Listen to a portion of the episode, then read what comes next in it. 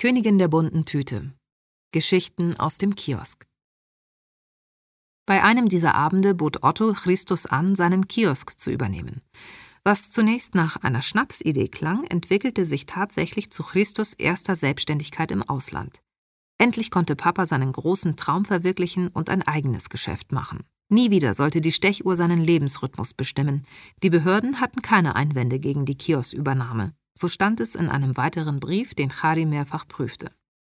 Durch den Verkauf des Kiosks an einen Gastarbeiter hatte Otto seinen Arbeitsplatz tatsächlich an einen Ausländer weitergegeben. Kein schlechtes Geschäft.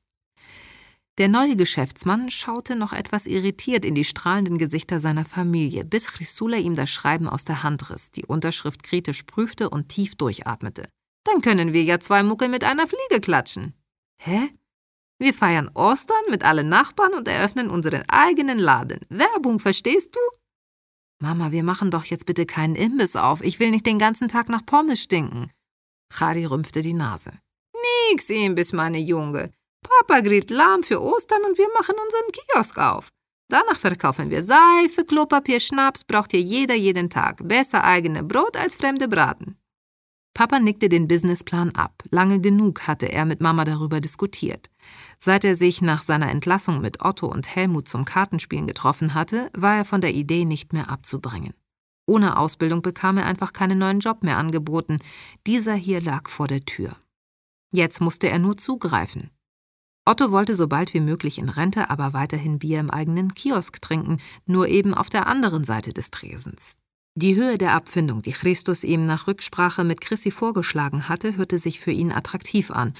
Und irgendwie fand er Christus auch sympathischer und zuverlässiger als alle Trunkenbolde in der Nachbarschaft zusammen, die sich als würdige Nachfolger bereits mehrfach disqualifiziert hatten.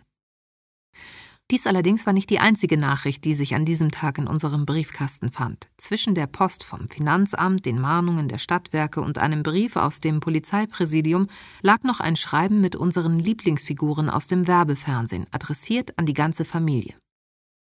Was wolle dieser Meinzelmännchen? Fragte Chrysula und wedelte mit dem Brief vom ZDF. Chrysula verstand nur Bahnhof und reichte das Papier weiter an Chari, der dafür extra seine Brille mit dem Strickpulli reinigte. Eine Ehre, die nicht jeder Korrespondenz zuteil wurde. Beim ersten Durchlesen grinste er breit, beim zweiten kippte er fast vom Stuhl. Mama, das Fernsehen will uns besuchen. Wieso ist doch jeden Abend da? Wir sollen in einem Film mitspielen. Casablanca oder eine von dieser andere schreckliche Kriegsfilme? Feste feiern mit ausländischen Mitbürgern. Sie wollen uns an Ostern besuchen und einen Film drehen. Dr. Schnabel hat uns empfohlen. Die haben schon versucht, mit Papa zu telefonieren. Christo? Papa war mit dem Mietvertrag in der Küche verschwunden und genehmigte sich bereits einen Drink. Nebenbei versuchte er mit Oregano, Knoblauch und Olivenöl Rindfleisch aus der Dose zu veredeln. Na gut, seufzte Chrysula, hob die Schultern an und rief entschlossen. Dann muss ich eben etwas mehr einkaufen für unsere Mainzelmänner.